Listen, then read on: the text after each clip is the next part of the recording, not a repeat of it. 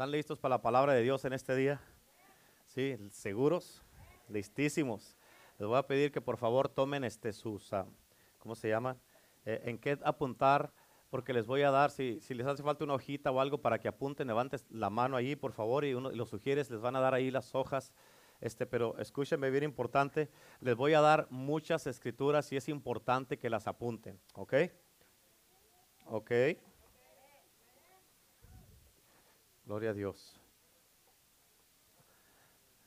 Ok, ah, hemos estado hablando y les he estado diciendo de, ah, de este mensaje, estos mensajes que me dio el Señor, que se llaman este, ah, eh, el escape perfecto.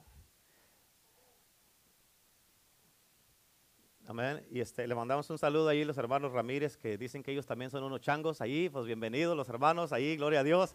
Amén. Estamos juntos, eh, que están allá, pero están pegaditos con nosotros ahí. Bendiciones, hermanos Ramírez, gloria a Dios. Amén. Y este, ah, eh, ah, he, estado hablando de, ah, de esta, les he estado diciendo de, de estos mensajes que me dio el Señor, que se llama el escape perfecto. Te voy a pedir que por favor, escúchame, tú tienes que saber esto Ustedes que están conectados a través de las redes sociales tienen que saber esto. Esto es de suma importancia y les voy a pedir que por favor, este, en este servicio, por favor, no se distraigan. Amén. Esto es muy importante y no lo pueden ignorar y no pueden, este, a, ¿cómo se llama? Eh, tomarlo a la ligera porque es muy importante. Tal vez tú te preguntes, pastor, ha estado hablando que del escape perfecto, perfecto. ¿Escape de qué, pastor? Amén. Escape de lo que está por venir. Esto es demasiado importante y tienes que saberlo. Amén, escúchame, porque Dios me dijo que de este mensaje de, hoy día, que se llama el, escape perfecto, es la primera parte que te voy a dar hoy domingo. Y este, hoy te voy a hablar de lo que está por venir. Y el próximo domingo te voy a hablar este, del escape perfecto, número dos, la segunda parte, pero es el escape perfecto de qué? Del infierno. Amén. Para el otro domingo tienes que venir y tienes que traer gente, familiares también. Tienes que venir a la iglesia y estar bien. Este, ah, tienes que saber estas cosas. ¿Ok? Y este, porque el escape perfecto del infierno se llama Jesucristo. Amén. Y Jesucristo nos va a dar un tour de, del infierno para si quieres ir ahí ya conozcas cuando llegues. Amén. Amén. Nadie dijo, amén, gloria a Dios.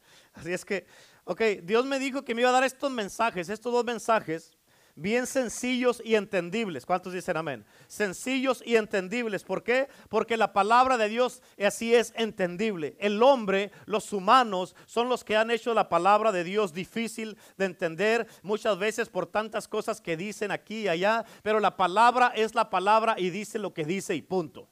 ¿Cuántos dicen amén? Porque no es difícil y Dios quiere que nosotros la podamos entender su palabra, porque Él sabe que nosotros éramos ah, sin letras y del vulgo, como dice la palabra de Dios, y sabía que no íbamos a entender tanta revelación, al menos en el Espíritu, amén.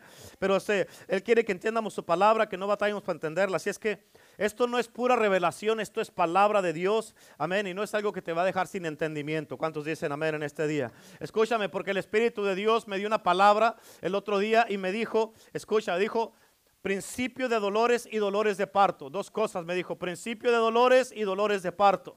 Amén. Son dos cosas diferentes. Principio de dolores es de lo que te voy a hablar en el día de hoy. Amén. Este principio de dolores son las cosas que están por venir. ¿Ok? ¿Y por qué principio de dolores? Porque va a haber mucha gente que va a sufrir, que van a tener en dolores, que van a, a, pasar por muchas cosas muy difíciles y muy duras. Amén. Y por eso van a pasar por mucho dolor. Ok, póngame atención por favor. You guys need to pay attention. Ok, both of you. Ok, si no los voy a separar. Ok, eso es importante, por favor, que pongan atención todos. Ok, this is gonna save your life. You need to pay attention. I didn't. I studied for about a month for this para que no pongan atención. You guys need to really pay attention. Ok, so principio de dolores y dolores de parto. El principio de dolores ya te dije son de lo que te voy a hablar en este día. Los, los dolores de parto es, vienen cuando una mujer está a punto de dar a luz.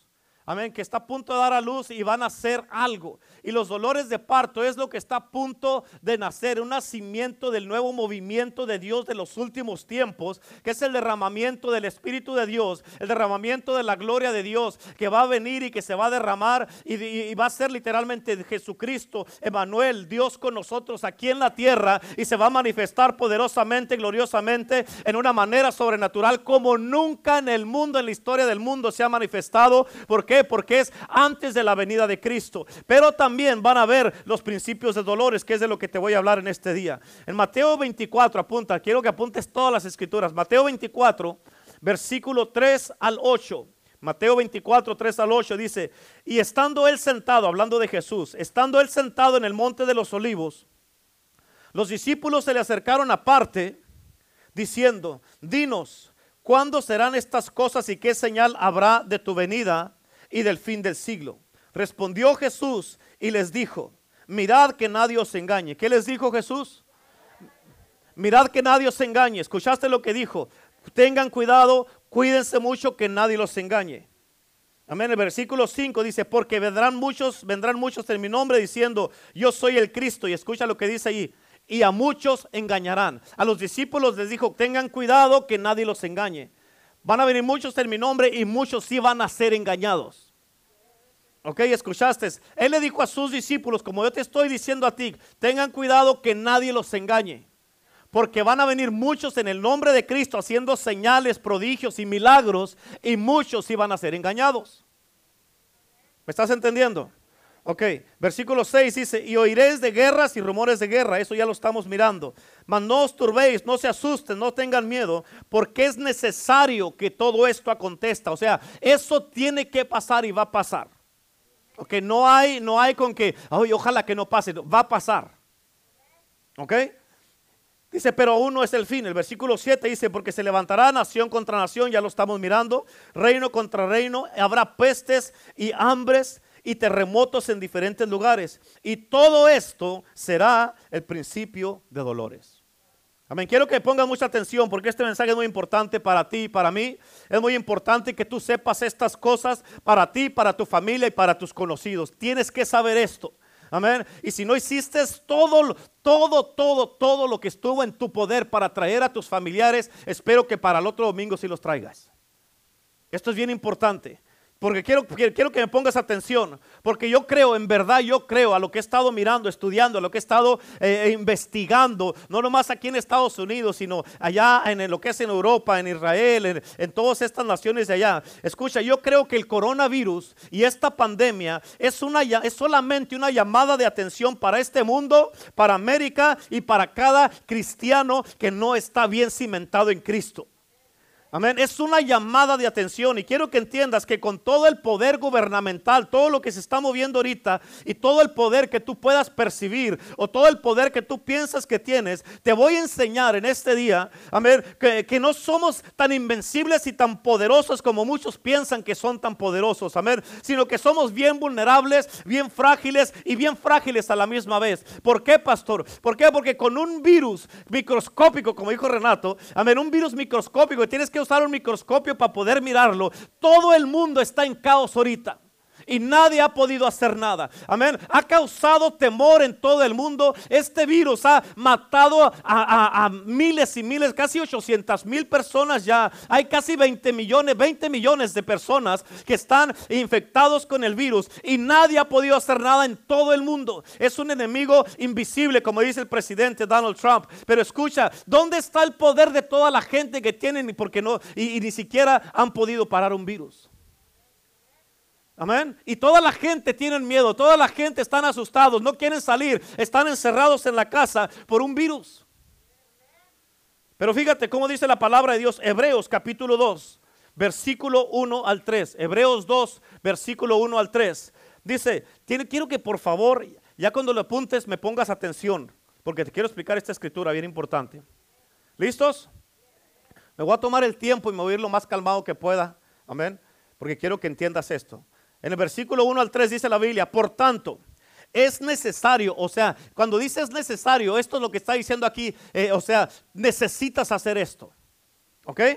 Es necesario que con más diligencia atendamos a las cosas que hemos oído, no sea que nos deslicemos. Escucha, con más diligencia, con más cuidado, con mucha más atención, atiendas, pongas, le pongas atención a lo que hemos oído. No dice lo que estás oyendo, lo que vas a oír. A lo que hemos oído, dice, no sea que nos deslicemos. ¿Por qué? Porque hemos oído, todos aquí hemos oído muchas, muchas este, palabras proféticas que se nos han dado a través de todos los años. Hemos recibido muchas ah, ah, profecías, mucha palabra, muchos sermones, muchos estudios, muchos discipulados. Amén. Y por eso aquí nos dice, es necesario que con más diligencia, con más atención, atiendamos todo lo que hemos oído, no sea que nos deslicemos. Amén. En el versículo 2 dice, porque si la palabra dicha por medio de ángeles fue firme, escucha, cada que Dios mandaba un ángel a dar una instrucción, venían los ángeles firmemente a hablar la palabra de Dios. Amén. Y dice ahí, y toda transgresión y desobediencia recibió su justa retribución. En otras palabras, toda persona que pecó, toda persona que desobedeció, toda persona que le dio la espalda a Dios, recibió su justo juicio. Amén. Y tienes que entender eso. Toda gente, toda la gente que hicieron eso fueron castigados. El versículo 3 dice, ¿cómo escaparemos nosotros si descuidamos una salvación tan grande? ¿Escuchaste? ¿Cómo escaparemos? Aquí estamos hablando, donde dice nosotros, está hablando de nosotros. Amén. Donde dice que los ángeles venían y que todo el que desobedecía y todo el que eh, eh, eh, hacía transgresión e iniquidades, todos ellos recibían su juicio. Ponme atención, por favor. Fíjate, dice, ¿cómo escaparemos? Eso era en el Antiguo Testamento. Tano Jesucristo todavía no venía y era crucificado por nuestros pecados. Pero ahora nosotros ya tenemos a Cristo. Ahora, dice ahí, ¿cómo escaparemos si descuidamos una salvación tan grande? O sea, ¿qué excusa vamos a tener nosotros? Amén. Si ellos no escaparon, ahora nosotros, que ya vino Cristo, ¿cómo piensas que vamos a escapar nosotros? Amén. ¿Cómo escaparemos nosotros si descuidamos una salvación tan grande? Escúchame, porque la Biblia inmediatamente lo pone bien claro. Y dice que el rapto es un consuelo para los corazones de los creyentes. Jesucristo dijo en Juan 14, Juan 14, versículo 1 al 3, apúntalo. Amén, dice, no se turbe vuestro corazón Creéis en Dios, creed también en mí. En la casa de mi Padre muchas moradas hay. Si así no fuera, yo lo hubiera dicho. Voy pues a preparar lugar para vosotros. Y si me fuere, os prepararé lugar y vendré otra vez. Y vendré otra vez. ¿Escuchaste? Y vendré otra vez. Jesucristo está diciendo, voy a venir otra vez. Amén. Dice, y os tomaré a mí mismo. Eso es el rapto. Os tomaré a mí mismo para que donde yo estoy, vosotros también estéis. Cristo ahorita está a la diestra del Padre, a la diestra en el trono de Dios. Ahí está Cristo. Y Él va a venir otra vez y nos va a tomar con Él para que estemos donde está Él ahorita. Amén. Ahora, ¿cómo sabemos que Jesucristo está a la diestra del Padre? Amén. Lo sabemos porque Jesucristo le dijo a los discípulos, váyanse a Jerusalén. Amén. Y cuando yo vaya al Padre, quédense en el aposento alto. Y cuando yo vaya al Padre, yo les voy a mandar al consolador a ustedes. En otras palabras, Cristo, Él es el que envió al consolador. Él es el que envió al Espíritu Santo. Y cuando el Espíritu Santo llegó al aposento alto, esa era, ese era el FedEx del cielo, dejándole saber a los discípulos que Jesús ya había llegado a la diestra del Padre que ya estaba en la casa. Amén. Ahorita quiero que pongas atención. Ahorita aquí América, Estados Unidos y el mundo se ha convertido en una casa de locos literalmente. Amén. Los prisioneros en muchos lugares están en control y eso es un hecho. Amén. Han tenido, ahorita hemos tenido una crisis financiera con esta pandemia Amén. Ha afectado a todo el mundo económicamente. La crisis económica está en todo el mundo. Hay, ah, nomás aquí en Estados Unidos hay más de 40 millones de personas que están sin empleo. Muchos criminales han sido soltados de las prisiones y andan haciendo un montón de cosas en las calles. Y los habitantes ciudadanos que sí cumplen la ley y se someten a la ley, a muchos los han echado a la cárcel porque quieren trabajar. Muchos anarquistas, escuchan, muchos anarquistas y rebeldes, amén, tienen a muchas ciudades en fuego. ¿Por qué? Porque quieren mirar a América y la democracia destruida. Y eso no es nada más que un movimiento del satánico, del anticristo y del hombre sin ley. Amén. No sé si tú, si tú estás mirando las noticias y estás al tanto en verdad de lo que está pasando. Dije las noticias, no lo que dice la gente en el Facebook si no sabes si es cierto o es verdad. Amén. El otro día que tronó, que tronaron una, bomba en ya, este, eh, eh, eh, Alguien puso después que en 24 horas había tronado una, una, bomba en China, en Esbola y en otros cuatro lugares. Esto no es cierto. Amén. Pero la gente ponen cosas ahí nomás para, para que la gente empiecen ahí a compartir cosas y todas cosas. No es cierto eso. Amén. Pero el domingo pasado por si no mira las noticias para que estés tú enterado de todo esto, pon atención a lo que te voy a decir. El domingo pasado, aquí en Estados Unidos, en Portland, Oregon, los anarquistas llegaron un, llevaron un montón de Biblias, hicieron un, un fuego a media calle, empezaron a romper las Biblias y las empezaron a echar, a romper las hojas, echándolas al fuego. Estaban riéndose, brincando y, y danzando alrededor de la lumbre como si fuera algo divertido. Escucha, Estados Unidos, que fue creado en principios bíblicos, ahora aquí mismo en Estados Unidos, amén, están rompiendo y quemando las mismas Biblias en lo que fue, pues, en lo que fue fundado este país. Amén. También ese mismo día estaban quemando la, una, la bandera de Estados Unidos, estos anarquistas y rebeldes. Eso es un crimen aquí en Estados Unidos. Oh, pero la policía no puede hacer nada porque si hacen algo, entonces ya son racistas. Amén. Por eso en Mateo 24, versículo 12 dice, por haberse multiplicado la maldad, Mateo 24, 12, por haberse multiplicado la maldad, el amor de muchos se enfriará. Por eso escucha la voz de Dios y no tomes todo esto a la ligera. Amén. Por haberse multiplicado la maldad, el amor de muchos se enfriará. Ten cuidado que tu amor no se enfríe, como estaba diciendo la pastora. Amén. En ese ejemplo de los ah, changos estos, escucha, ellos estaban bien pegados en la noche, toda la noche, porque solamente así iban a poder sobrevivir. Y dijeron, estando juntos es la única manera de poder mantenerse vivos. Y es lo mismo ahorita en estos tiempos, estando tú y yo juntos, estando en la casa de Dios, estando congregados aquí, es la única manera que nos vamos a poder mantener vivos. ¿Cuántos dicen amén? Escucha porque tengo buenas noticias para ti. Jesucristo es el Dios de gloria.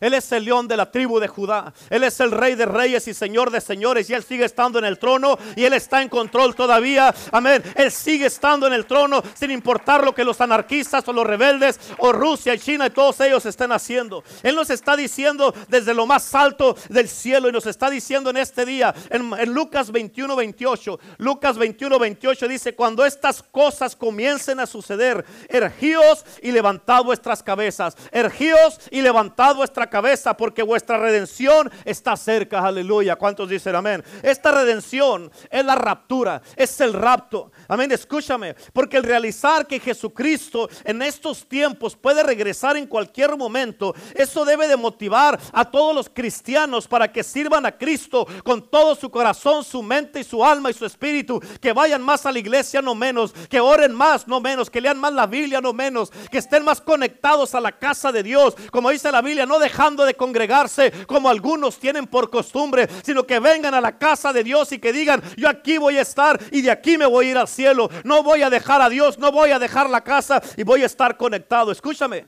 tienes que entender esto. Es sumamente importante. Cuando, cuando Saulo, que después se convirtió en Pablo, él iba en camino a Damasco y Jesucristo lo confrontó y lo dejó ciego. Y la Biblia dice que escamas, escamas cayeron de sus ojos en Hechos 9:18. Hechos 9:18, apúntalo. Y te digo esto porque Pablo enseñó claramente, esto lo enseñó en Romanos 11, también apunta Romanos 11. Pablo enseñó esto en Romanos 11, que el pueblo judío, escucha, el pueblo judío estaban, estaban judíamente ciegos, amén, por la mano de Dios a la identidad del Mesías. ¿Por qué o para qué? Para que nosotros los gentiles, o sea, tú y yo, para que nosotros pudiéramos tener un día de salvación. Y eso es lo que enseñó Pablo y muy poca gente en estos tiempos enseñan, eh, enseñan de Romanos capítulo 11. ¿Por qué? Porque eso asusta su teología. Pero eso está en la Biblia. Amén. Por lo tanto, sabiendo que los judíos, siendo que los judíos habían estado, fíjate, cegados por mismo Dios a la identidad de Cristo Jesús, Pablo dice que escamas cayeron de sus ojos y cuando cayeron estas escamas, él pudo mirar al Señor por quien, era, por quien er, era él.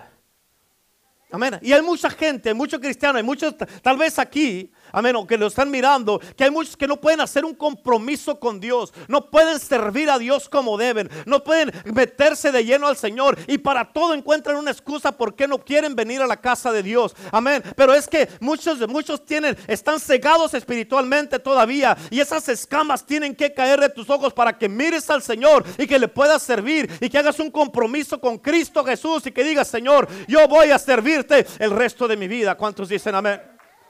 Amén. Aleluya. Y Pablo, Pablo, después de esto, hizo dos preguntas. Cuando Jesús lo confrontó, él dijo, ¿quién eres, Señor? ¿Y qué quieres que yo haga? La mayoría de los cristianos aquí en Estados Unidos o aquí en la iglesia o los que nos están mirando, amén, entienden muy bien la primera pregunta, ¿quién eres, Señor? Pero nunca pasan de allí. Amén, nunca pasan de la primera pregunta porque la pregunta verdadera que debe de hacer la gente es, ¿qué quieres que yo haga? Amén. ¿Qué quieres que yo haga? ¿Por qué? ¿Por qué no pregunta nadie eso? Porque no quiere, nadie quiere hacer algo. Amén. Pablo también nos dice en Efesios capítulo 2, apunta, Efesios 2, versículo 10. Dice, porque somos hechura suya, creados en Cristo para buenas obras, o sea, para hacer algo. En otras palabras, ¿qué quieres que yo haga?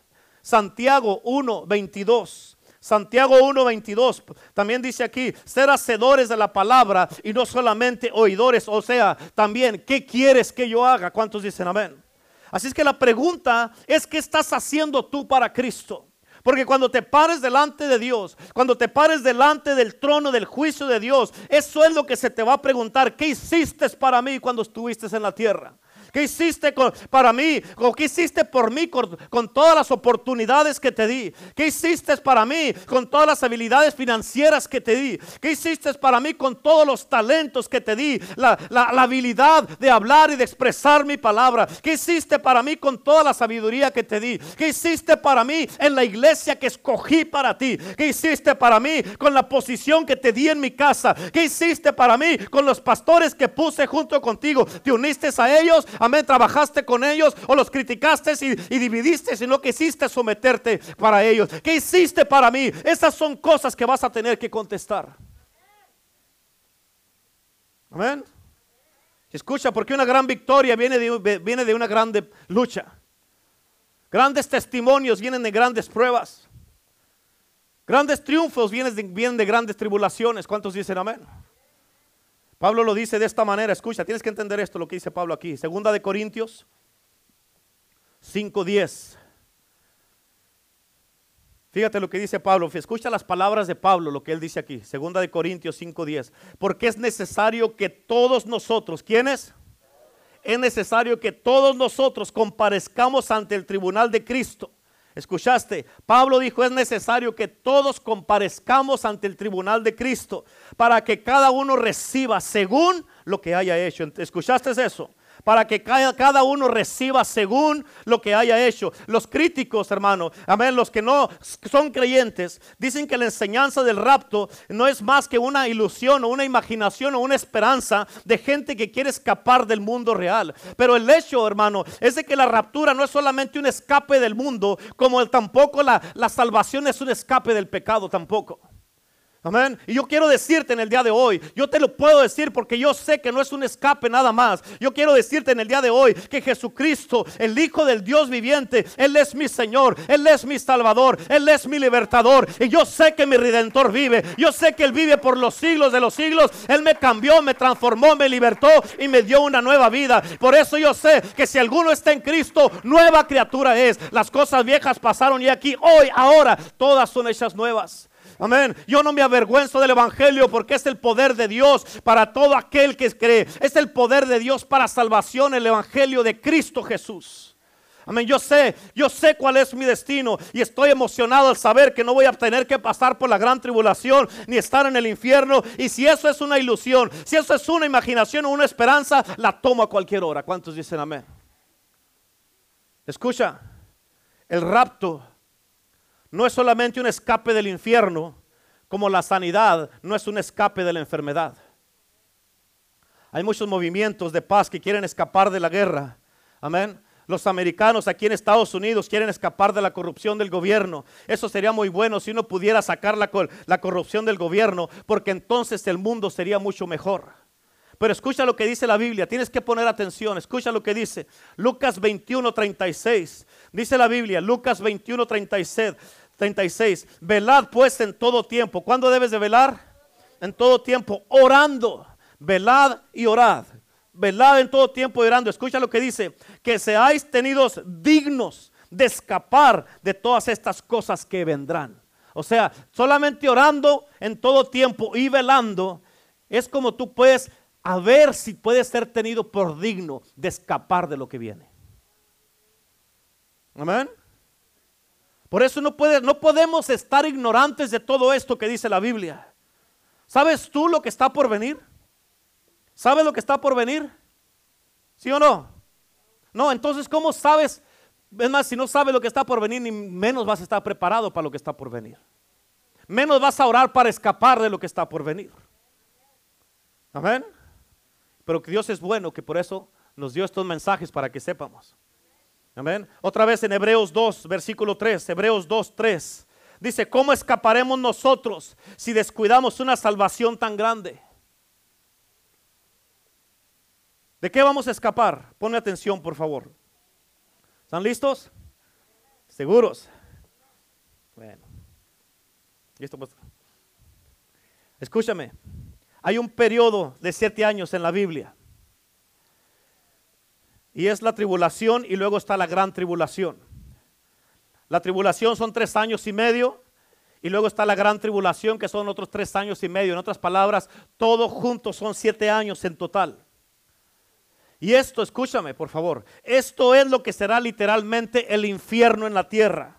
Esto es cuando el juicio de Dios sea derramado en esta nación y en este mundo. La tribulación, tienes que poner atención a esto. La tribulación empieza cuando el anticristo, anticristo es todo lo que se opone a Cristo Jesús, todo lo que se opone a lo que es el cristianismo, que es el anticristo, que es todo lo que es el satanismo. Amén. La tribulación es cuando el anticristo empezará a gobernar en Europa sobre todas las naciones del mundo, incluyendo Estados Unidos. Amén. Y esto es lo que va a pasar, escucha, escucha, porque he estado agarrando toda esta información, escúchame. El liderazgo europeo se está desmoronando ahorita en estos tiempos ya. Están buscando por un líder mundial. El otro día escuché eh, del presidente de Etiopía que dijo que ya es tiempo que un líder se levante para dirigir al mundo. ¿Sabes de quién están hablando, verdad? Amén. Del anticristo. Amén. Están hablando de la, que la economía del dólar, amén, está terminándose ya. Y ya están haciendo todo lo necesario para que esta nueva orden mundial tome lugar. Y ya casi tienen todo listo. Y con esa orden mundial es cuando viene la marca de la bestia, cuando viene el chip, cuando vienen todas esas cosas. Amén. Y hay de ti si no lo agarras. Y escucha, porque hay unas calamidades que van a tomar lugar.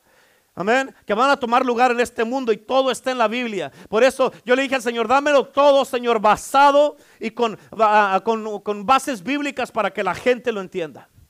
Amén. Porque es palabra de Dios, no, son no, es mi, mis ideas.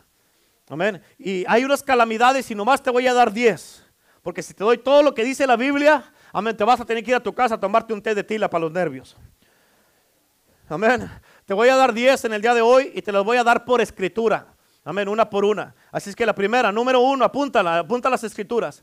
Número uno es Apocalipsis 8, versículo 7. La Biblia dice, Apocalipsis 8, 7, dice que un tercio de toda la vegetación, escucha por favor, un tercio de toda la vegetación en el mundo será quemada, dice la Biblia. Y esto es, esto significa todo el pasto, los árboles, la cosecha, y se va a hacer quemada por el intenso calor del sol. En otras palabras, no va a haber cosecha ya. Todo lo verdes que mira, lo verdes que miras en las montañas, en la casa, el zacate, el pasto, los árboles, todo será quemado. Ya no va a haber nada de vegetación todo va a estar seco y quemado. Amén. Número 2. Apocalipsis 8, 12. La Biblia dice, el sol y la luna se oscurecerán y habrá una total oscuridad por periodo de mucho tiempo. Y eso va a producir, con esta oscuridad, escucha, va a producir temor, va a producir depresión, ansiedad y mucho suicidio. ¿Por qué? Porque Satanás es el príncipe de las tinieblas. Escucha, el otro día llegó una publicación que la quise guardar y todo eso ahí en el teléfono de un pastor, de una fuente que es muy confiable. que, que- que- habla de estas cosas y tiene muy buen testimonio por muchísimos años. Ah, y, y traté de salvar esta publicación para enseñarla, pero no la, se me perdió. Pero escuché de este pastor de que eh, escuché de que en el 2022, escucha, en el 2022 están planeando abrir el primer templo del anticristo aquí en Estados Unidos. Amén. También están organizando con ese templo, cuando van a abrir ese templo, están organizando un baile de Lucifer y para Lucifer, donde van a hacer la orden del nuevo orden mundial en nueve de las ciudades más grandes de Estados Unidos y California es una de ellas. Amén. Y si tú no crees que el diablo tiene multitudes que ya lo están esperando aquí en el mundo, estás equivocado, porque tiene mucha gente que están esperando ya al anticristo y a Satanás. Amén. Todos los satanistas van a estar contentos cuando nosotros, todos los verdaderos cristianos, amén, nos vayamos de este mundo y créemelo, nosotros vamos a estar más contentos de habernos ido de este mundo. ¿Cuántos dicen amén? ¿Por qué? Porque nos vamos a ir con el Rey de Gloria. Aleluya. Amén. Número 3. Apocalipsis 9:35. La Biblia dice que las puertas del infierno estarán abiertas. ¿Escuchaste? Las puertas del infierno estarán abiertas. Amén. Y la, escucha esto. Dice la Biblia que langostas del tamaño de un caballo saldrán a la tierra y se les dará poder como escorpiones. Imagínate. Las langostas van a tener el tamaño de un caballo. Amén. Imagínate unas langostas de este tamaño. Y van a tener poder de, como de escorpiones. Y el poder como de escorpiones que van a tener no es nomás para que sean respetadas las langostas, es porque van a atacar a mucha gente, van a matar a mucha gente. ¿Y cuál es la mentalidad o la meta de un, de una, de un, este, ah, de un alacrán, de un escorpión? Es, es, es algo letal, es algo para matar. La Biblia dice que los hombres, escucha, la Biblia dice que los hombres le van a rogar a Dios que los deje morir y Dios no se los va a permitir. Capta esto, ¿por qué? Porque el propósito de la tribulación es castigar a toda la gente que rechazó a Jesucristo, a toda la gente que no quisieron aceptar, que no le quisieron servir, a toda la gente que se les habló y no quisieron abrir su corazón, toda la gente que estuvo aún en la iglesia, que se les habló y se les habló y se les habló y no, eh, no, no, no, no creyeron la palabra, no creyeron lo que Dios les estaba diciendo, amén, estaban ahí que sí, que no, amén, juzgaban, criticaban, hablaban de la iglesia, hablaban de los hermanos, criticaban al pastor, a la pastora y hacían toda esa clase de cosas. Así es que el propósito de la tribulación es castigar a la gente que rechazó a Jesucristo, como lo dice Apocalipsis 6.8. Apúntalo, Apocalipsis 6.8. Número 4. Número 4, Mateo 24, 7 y Marcos 13, 8. Mateo 24, 7 y Marcos 13, 8. La Biblia dice que va a pasar, amén, lo que, que va a pasar una y que habrá una gran hambre en todo el mundo.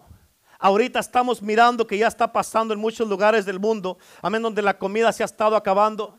Amén, la gente se va a volver loca comprando toda la comida como lo miramos cuando empezó la pandemia, ¿se acuerdan?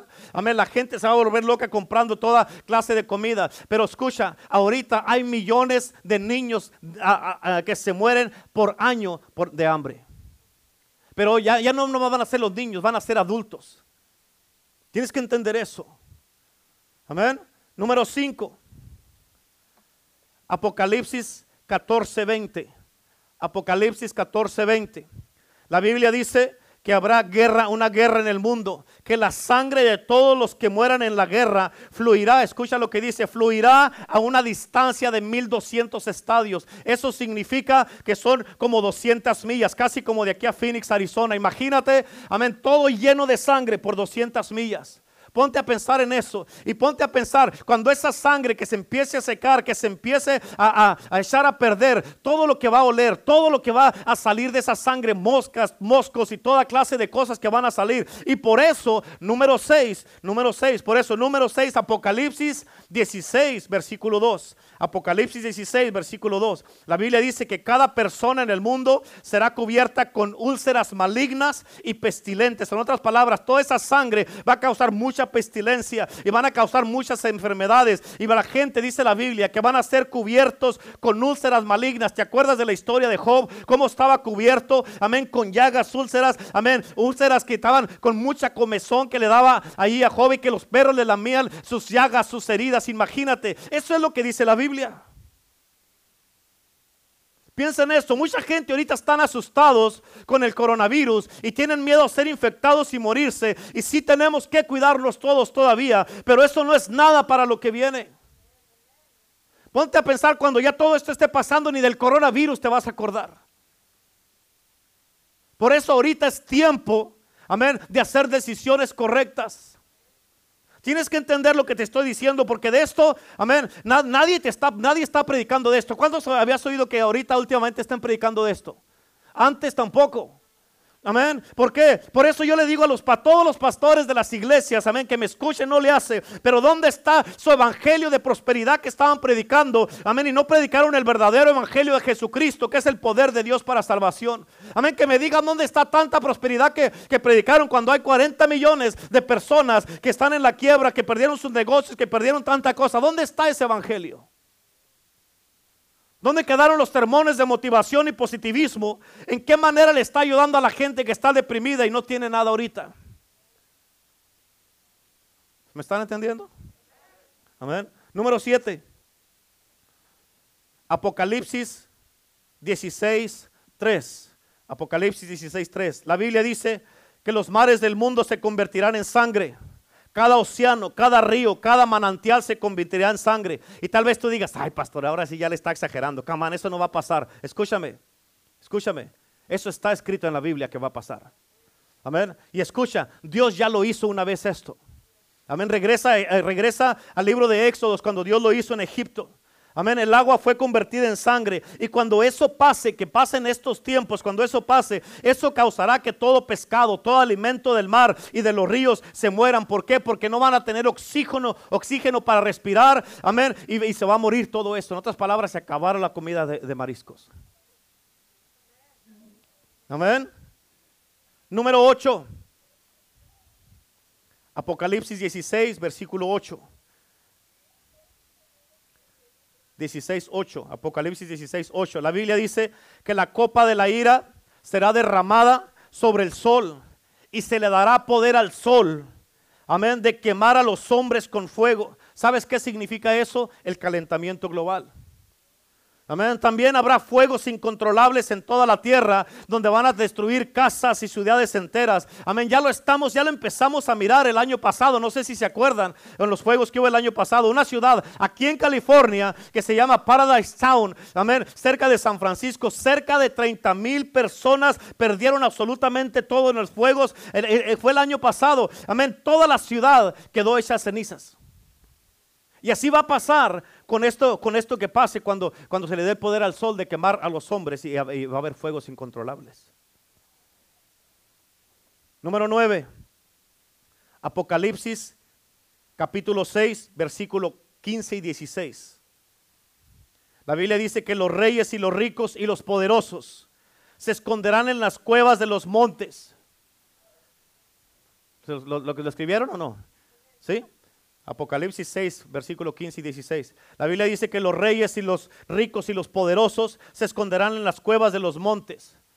Amén. Y por todo lo que estará pasando, ellos le dirán a los montes que caigan sobre ellos para que mueran. En otras palabras, van a buscar la muerte, pero no la encontrarán. ¿Por qué? Porque Dios no los va a dejar morir. ¿Por qué? Porque tienen que pasar por todo lo que está pasando, por no haber aceptado a Cristo Jesús y no haberle servido. Amén. Y por haberse alejado y por pensar que, oh, tenían tiempo, pero todo esto los va a sorprender y cuando menos acuerden va a pasar.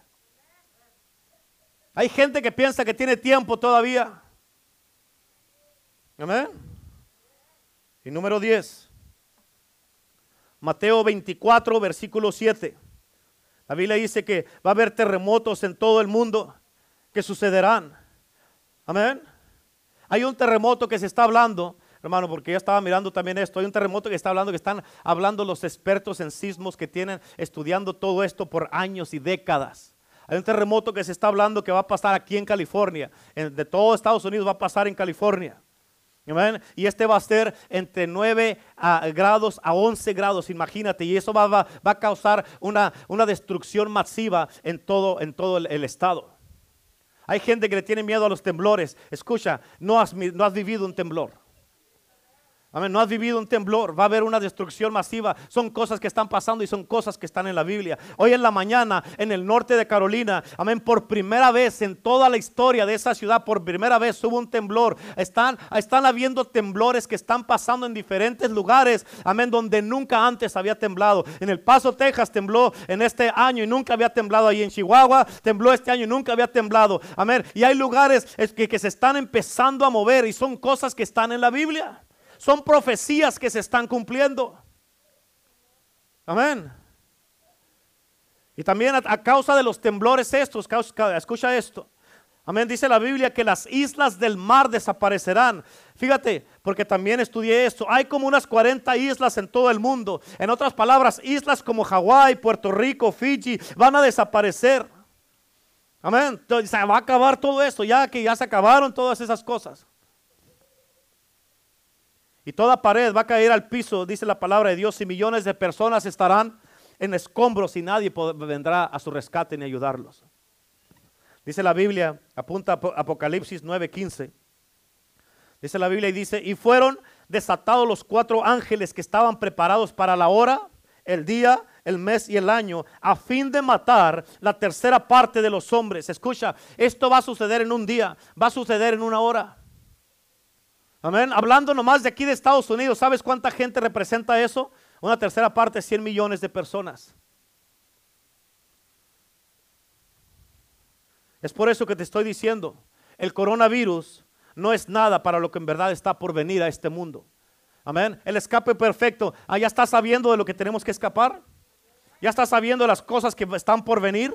Ya estás sabiendo por qué es importante que si te habías alejado de Dios, que si te habías apartado de Dios, que si te habías alejado de la iglesia, vuelvas para atrás otra vez. ¿Tú crees que Dios te trajo en este tiempo y que ustedes me están escuchando por accidente? No, Dios quiere que te vuelvas a comprometer con Él una vez más. ¿Por qué? Porque si piensas que vas a escapar de todas estas cosas, estás equivocado si no haces las decisiones correctas.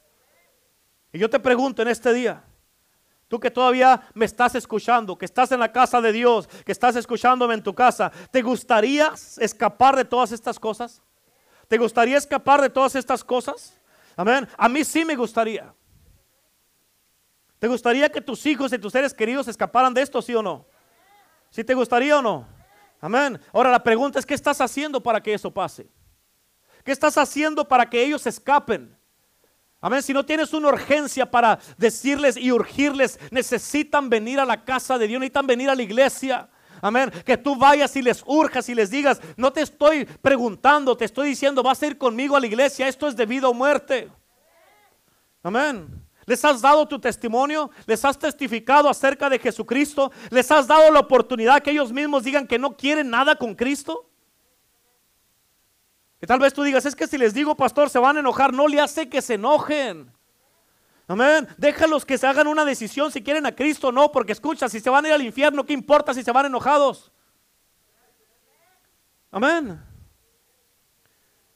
Y escucha, porque solamente hay dos guerras en la Biblia. Escucha, porque tienes que entender esto. Ahorita Rusia, Rusia se convirtió en una potencia mundial. Cuando antes Rusia Solamente eh, Rusia era de los países más pobres del mundo. Ahorita ya son una potencia mundial. Y miles de años atrás, Ezequiel bajo, bajo la unción del Espíritu Santo, en Ezequiel 38.5, te voy a decir lo que significa esta escritura en español. Pero escucha, por si acaso no sabías, Persia dejó de ser Persia hasta los años 70. Pero escucha, en este versículo de Ezequiel 38, este versículo lo que significa en nuestro, idioma es de que Irán, Rusia, China, Turquía, Esbola y otros países van a querer, van a levantarse y van a querer ir a invadir a Israel queriendo destruir a los judíos. ¿Por qué? Porque escúchame, todos ellos tienen una cosa en común que odian el pueblo de Dios. Amén. Y el resultado es que Dios está sentado en el trono mirando todo lo que está pasando y lo que están planeando. Y el rey David lo describió de esta manera en Salmos capítulo 2, versículo 4. Dice la Biblia que el que mora en los cielos se reirá. Dice, y, él, y el Señor se burlará de ellos. ¿Cuántos dicen amén? Amén. En otras palabras, el Dios Todopoderoso va a matar a cinco de cada seis personas que vengan en contra de Israel. Amén. En el momento que estos pongan un pie en la tierra sagrada, en la tierra santa, tienes que entender que esta propiedad le pertenece a Dios. Él no se la dio a los judíos para que fueran dueños de esta tierra. Él se las dio a ellos como herencia. Amén. Pero Él es el dueño de esta tierra, por eso la defiende. Y cuando esta gente pongan un pie en esta tierra para ir a destruir al pueblo de Dios, a los judíos, escúchame, estas cosas van a pasar. Va a pasar un terremoto tan grande que las montañas serán reducidas a nada, dice la Biblia. Y tal vez tú digas, ay pastor, ya le está exagerando otra vez. Eso no va a pasar, pastor. Escucha, ya lo hizo Dios una vez. Amén. ¿Te acuerdas en el libro de números cuando Moisés tenía problemas de liderazgo con la gente? Amén. Había gente que no se sometían a Moisés, que no apreciaban su liderazgo, que no lo honraban, que se rebelaron y lo criticaban y hablaban mal de él y siempre se querían regresar y dividirle al pueblo de Dios. Lee números 16. Amén. Dios le dijo a Moisés, reúnemelos a todos. Escucha lo que Dios le dijo a Moisés, reúnemelos a todos enfrente de la puerta del tabernáculo de reunión. Y esto fue lo que pasó, mírame acá. Esto fue lo que pasó. Dios hizo esto. Abrió la tierra, se los tragó a todos y Dios y cerró la tierra para atrás. Y Dios dijo, Moisés es mi escogido. ¿Alguien más tiene algo que decir?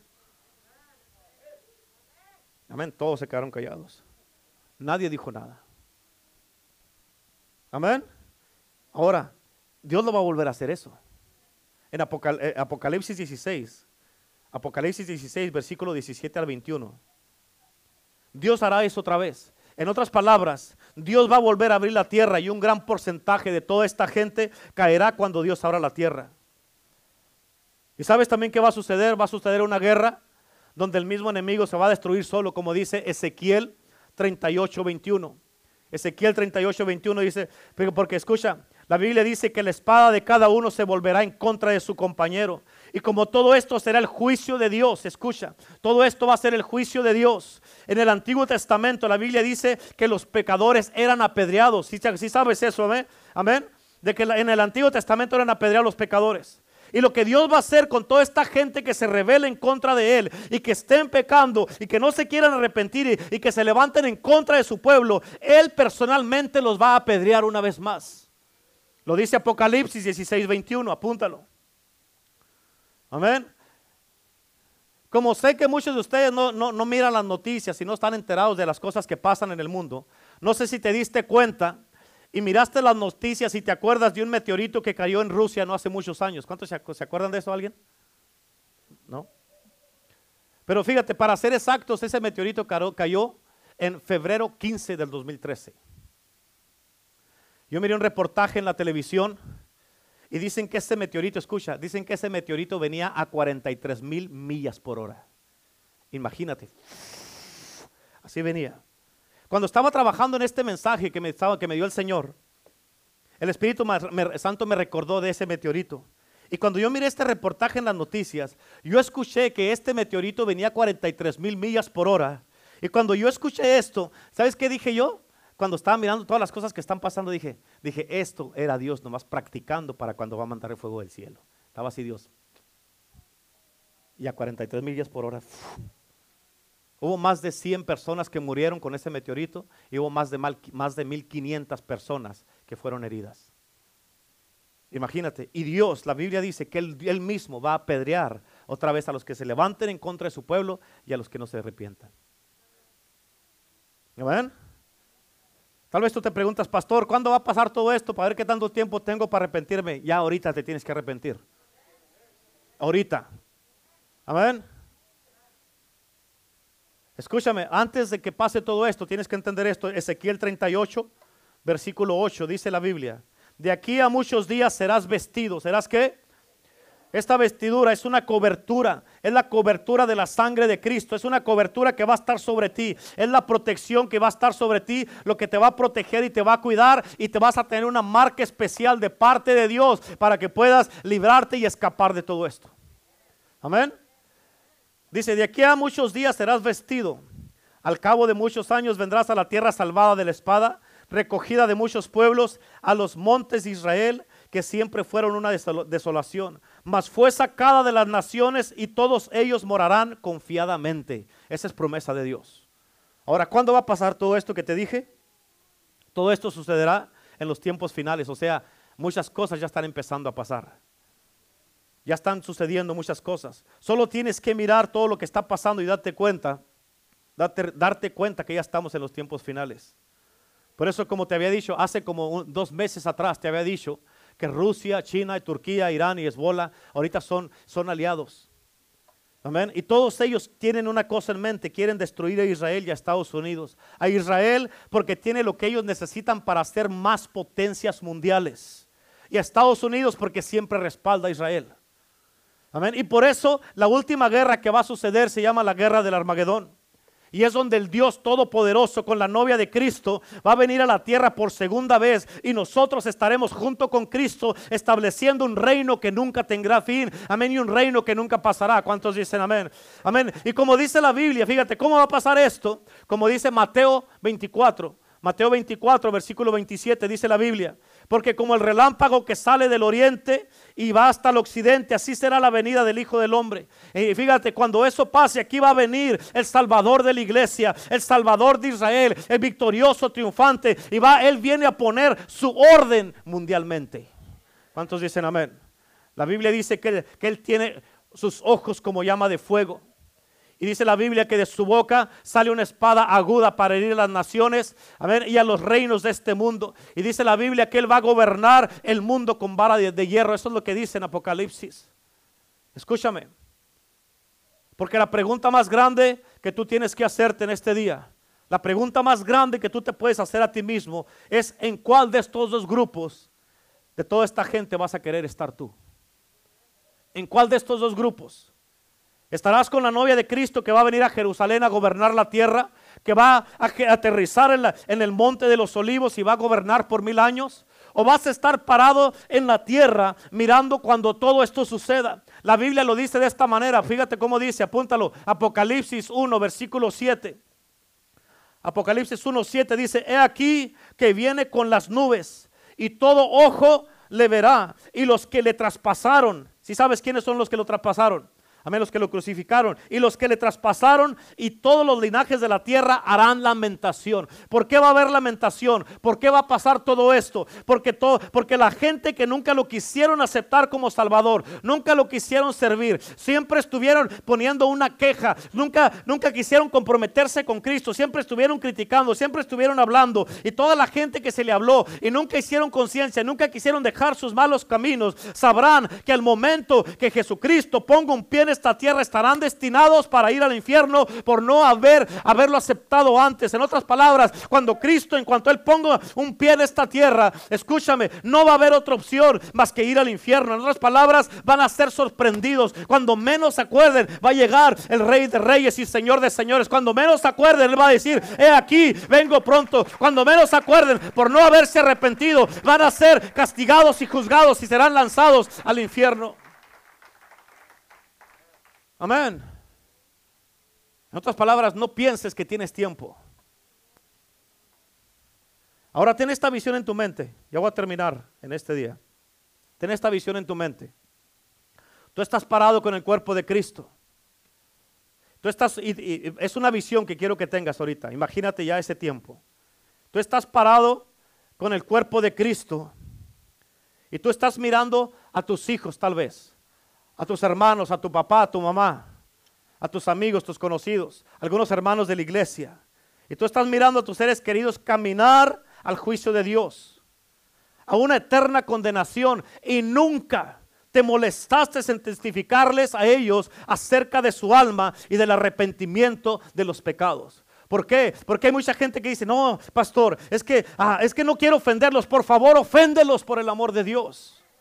Oféndelos, dale la oportunidad que digan sí o no a Cristo. Y si dicen que no, ya su sangre va a estar sobre sus manos y no en las tuyas. Amén. No pienses que esto es un juego, hermano. No pienses que vas a escapar como si nada. No, no, yo me arrepiento, me voy, a, arrepentir. ¿Sí? ¿Cuándo? Amén. La Biblia dice que hoy es el día de salvación. ¿Cuántos dicen amén? Hay mucha gente que por no estar peleando con la familia, no estar peleando con los hijos, amén, los dejan que hagan lo que sean. O no les hablan a la familia, pues para que no digan otra vez este, otra vez ahí vienes otra vez. No tienes otra cosa que hablar. No, no tengo porque me importa tu alma. Me importa, me interesas tú. Amén. Y por eso te digo y te urjo en el día de hoy que para el otro domingo los traigas aquí a la iglesia. Tráelos a la casa de Dios. Escucha, es que hay gente que excusa, excusan mucho a sus familiares, a sus hermanos, hermanas, a sus hijos, sus sobrinos, los excusan mucho. Oh, no, no, un día va a venir, un día va a venir. No, escúchame, no tienen un día, tienes que traerlos ya. Amén. No tienes más tiempo, ya tienes que traerlos. Ellos, ellos ya tienen que saber esto. Amén. No los excuses, no, no, están bien, pues ahí andan, están bien. Si creen en Dios, escucha, los demonios también creen en Dios. Y eso no quiere decir que van a ir al cielo y tampoco y no son cristianos los demonios. Amén. Quiero que pienses en esto. Si cada cristiano aquí en Estados Unidos, cada uno, cada uno nomás aquí de nosotros, a los que nos están mirando en las cámaras, se convirtiera en un evangelista personal, Amén. Si todos los cristianos en Estados Unidos se convirtieran en un evangelista personal, pudiéramos cambiar, voltear esta ciudad, este, esta nación rápido en un par de meses. Pero con todo lo que está pasando, Escucha esto, todo lo, con todo lo que está pasando el cristiano se ha atemorizado tanto y cree que debe de estar en silencio, cree que debe estar lo más callado posible y escondido. Por eso ni a la iglesia quieren venir. Por eso ahorita ya dicen, nomás voy el, el domingo y el viernes no voy a ir. Por eso ahí se mira el distanciamiento, se mira el enfriamiento, se mira, ahorita te estoy diciendo al principio, tienes que venir más a la iglesia, no menos. Amén. Tienes que venir más a la iglesia, no menos. Se mira ahorita, amén, el distanciamiento y el enfriamiento de la gente. Por eso en la iglesia quieren, quieren ir. No sé cuántos de ustedes han escuchado de un pastor que se llama John MacArthur. No sé si han escuchado de él. John MacArthur, ustedes sí. Este pastor, él se paró porque tiene una iglesia aquí en California. Y este, él se paró y dijo, eh, eh, él dijo, yo, yo conozco cuáles son mis derechos como ciudadano americano. Y escúchame, ¿Por qué? Porque eh, eh, bajo las enmiendas de Estados Unidos tenemos libre de expresión y libre para expresar nuestra religión. Y eso no nos lo pueden quitar, porque está en la primera enmienda que tiene cinco, cinco derechos. Y esas dos, esas dos son dos derechos que están en la primera enmienda. Y tienes que entender esto. este pastor, él dijo, yo voy a seguir reuniéndome con mi gente. ¿Y sabes qué están haciendo? Ya le, están, están hablando que lo van a echar a la cárcel a él por eso. Ah, pero los anarquistas pueden andar en la calle todos reunidos. Las tiendas están abiertas. Los casinos están abiertos a 50, al 50% de la capacidad. Y la iglesia no. ¿Qué es eso, pastor? Es, e, es la persecución ya que está empezando en los cristianos. ¿Por qué el casino sí y una iglesia no? ¿Están entendiendo? ¿Están entendiendo? ¿Saben a dónde se está guiando todo esto? ¿Por qué los casinos sí, la, una iglesia no? ¿Por qué los anarquistas en las calles sí y en una iglesia no? ¿Dónde está? O sea, tenemos que ponernos a pensar. La Biblia dice, Pablo y Juan le dijeron a, los religiosos, ahí a los fariseos, les dijeron, juzguen ustedes si es, es bueno juzgar, eh, obedecer a Dios, obedecerlos a ustedes antes que a Dios. Y ningún hombre estaba sobre la ley de Dios. Amén. Yo les dije el otro día, hey, yo yo no vivo de esto, yo vivo, esto es mi vida. Predicar es mi vida. Pastorear es mi vida. Amén. Y yo prefiero morirme haciendo algo en la iglesia de Cristo que estar en la casa encerrado, como la mayoría de las iglesias están encerradas sin hacer nada. Estar en la casa encerrado y morirme de depresión. Amén, prefiero morirme haciendo algo. Pedro se salió del barco y dijo, yo prefiero morirme tratando de caminar en el agua que morirme en el barco sin hacer nada. Y él salió del barco y gracias a eso salvó a los otros miedosos que estaban ahí encerrados, amén, en su casa, en su cueva, en su, en su barco. Amén. ¿Por qué? Pero, ¿Por qué? Porque él trajo a Jesucristo. Y eso es lo que tenemos que hacer nosotros.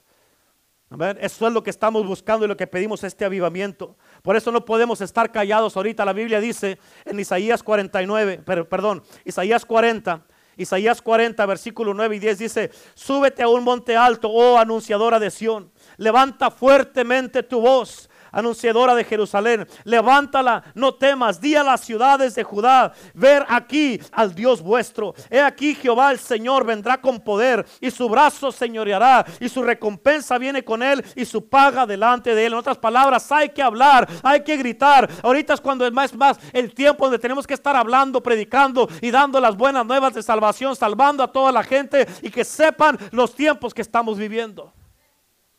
Amén. ¿Cuándo vas a hacer esa decisión? ¿Cuándo vas a hacer esa decisión? ¿Cuánto tiempo tienes? Nada, ya no tienes tiempo. Amén. Quiero que te pongas de pie ahí donde estás, por favor. Todos ahí en sus casas también pónganse de pie. Vamos, por favor, me están escuchando, me escucharon, pónganse de pie, por favor.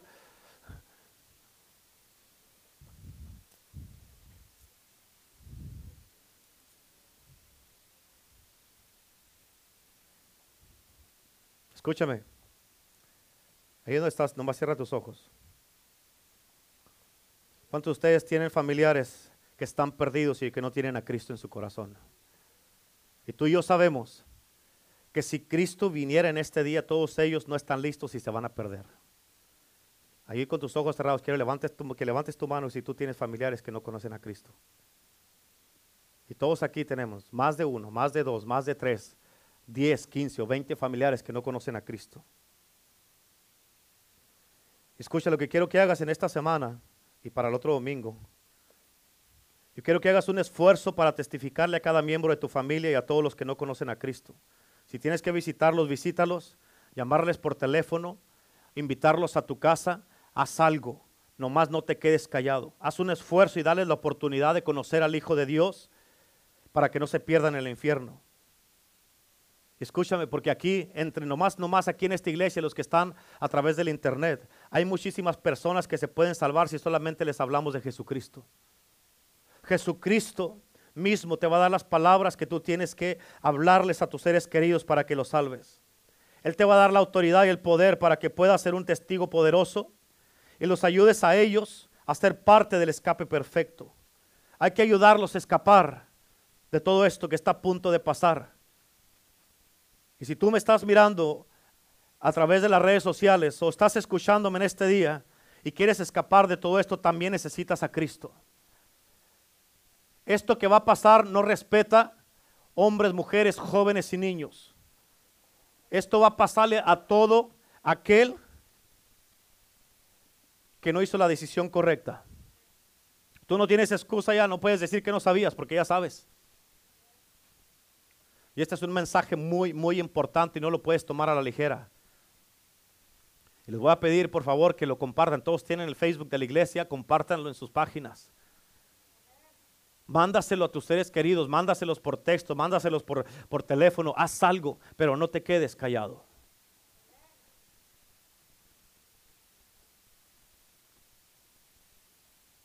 Como te dije el miércoles, qué mal se miraría que tú vas en camino a la iglesia y todos tus seres queridos, tu familia, van en camino al, al infierno.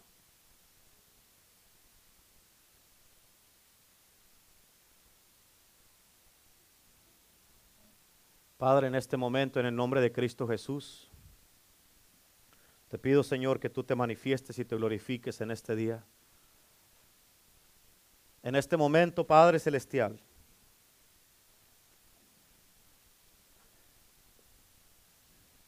así como lo hacía Moisés que se ponía en la brecha, Señor, entre, tú y el, entre ti y el pueblo. Señor, yo de la misma manera, Señor, te pido primeramente que perdones todos mis pecados me laves con tu sangre preciosa. Tú dices que el que viene a ti, Señor, tú no lo desechas. Que si confesáramos nuestros pecados, tú eres fiel y justo para perdonarnos y limpiarnos de toda maldad. Señor, no queremos, Señor, pasar por todas esas calamidades y por toda esas, esa la gran tribulación, Señor. Queremos ser parte, Señor, cuando tú vengas y que nos lleves contigo para estar donde tú estás.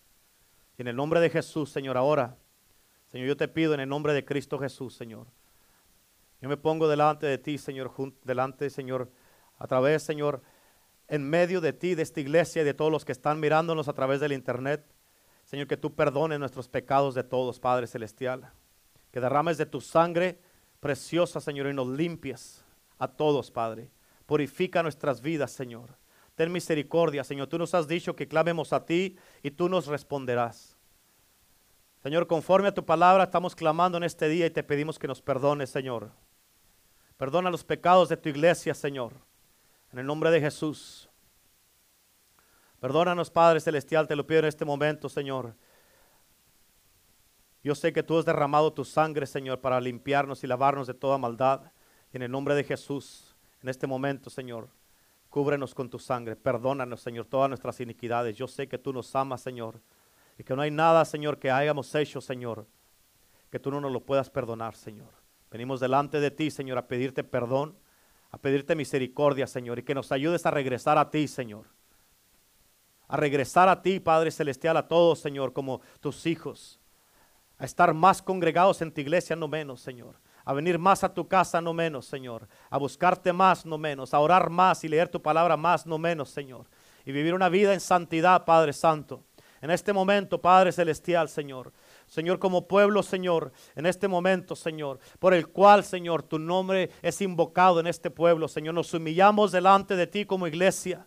Y te pedimos, Señor, que perdones nuestros pecados, Señor. En el nombre de Jesús, Señor. Nos volvemos de nuestros malos caminos, Señor. En este momento te buscamos y oramos y clamamos a ti, Señor. Y te pedimos que nos escuches desde los cielos, que perdones nuestros pecados y sanes nuestra tierra, Señor. En el nombre de Jesús. Nos humillamos en este momento, Padre, por esta nación por el presidente de Estados Unidos, por todos los que trabajan en la Casa Blanca, Señor. Por este mundo sacamos la cara como iglesia, Señor, y te pedimos que nos libres, Padre, de todas las cosas que están por venir en el nombre de Jesús, Señor. Te pedimos, Padre Celestial, que tú, Señor, nos perdones, Señor. Libéranos, Padre Celestial, en el nombre de Jesús, y que nadie, Señor, nadie de los que escucharon esta palabra lo tomen a la ligera y que piensen, Señor, que a ellos no les puede pasar, porque aquí, Señor, yo sé, Señor, que tú, Señor, eres un Dios justo un juez justo, Señor. Y esto, Señor, le aplica a cada, Señor, niño, joven, adulto y anciano, Señor. En el nombre de Jesús, en este momento, te pedimos perdón, Señor. Te pedimos perdón. Te voy a pedir que tomes un momento y que tú hables con Dios sobre estas cosas. Que hables con Dios. Ustedes que están ahí a través de las redes sociales, hablen con Dios, hablen con el Señor también y pidan al Señor que los ayude en este momento. Hay que regresar a Dios. La Biblia dice, vuélvenos a ti, nos volveremos. Necesitamos, Señor, que tú nos vuelvas a ti, Señor. En el nombre de Jesús, Señor. Regrésanos a ti, Señor. En el nombre de Jesús. Venimos, Señor, clamándote a ti, Padre Celestial. Venimos confiadamente, Señor, al trono de la gracia, Señor. Para alcanzar misericordia, para el oportuno socorro, Señor. Sabemos que la gracia, Señor, es que no, Señor, hemos recibido lo que no merecemos, Padre, que es la salvación y, el perdón de nuestros pecados. Pero para alcanzar misericordia, Señor. O sea, para que no nos des lo que nos merecemos, Señor, sino que nos perdones, Señor Venimos a alcanzar misericordia para el oportuno socorro, para nosotros, nuestras familias, nuestros matrimonios, los que están casados, nuestros hijos, los que tienen hijos, en el nombre de Jesús. Y en este momento, Padre Celestial, yo te pido, Señor, que tú ayudes a cada persona, a cada matrimonio, Señor, en este lugar, y los que estén mirando, los que vayan a mirar este video, Señor, para que ya, Padre Celestial, Señor, dejen, Señor, toda inmadurez, Señor, dejen todo, toda disensión y todo, Señor, todo pleito que traen entre parejas, Padre Celestial, y que se unan, Señor, como una familia, Padre Celestial, para que tú, Señor, puedas salvarlos a todos, Padre Santo. En este momento, Padre, te glorificamos y te damos la gloria, te damos la honra, Padre Celestial, en el nombre de Jesús. Te clamamos a ti como nuestra única esperanza, porque tú eres el único que nos puede perdonar. Tú eres nuestro Señor y nuestro Salvador. Y en este momento, Padre Celestial, te pedimos perdón. Vamos, yo quiero que le pidas a Dios ahí, Señor, ten compasión de mí, ten misericordia de mí, perdóname. Vamos, clámale a Dios, clámale en el nombre de Jesús. Ese es un clamor que tienes que hacer a Dios. Dile, Señor, te necesito, Señor. Ayúdame a concientizarme, Señor, que, que te necesito. En el nombre de Jesús, vamos, pídele a Dios, pídele a Cristo Jesús que te perdone. Pídele, Señor, necesito tu perdón. Señor, dile, vuélveme a ti, Señor. Dile, regrésame una vez más a ti. Dame una oportunidad más de servirte con todo mi corazón. Aleluya. Vamos, clámale porque Cristo Jesús, Él es un Dios perdonador. Aleluya. Él es un Dios perdonador y Él nos...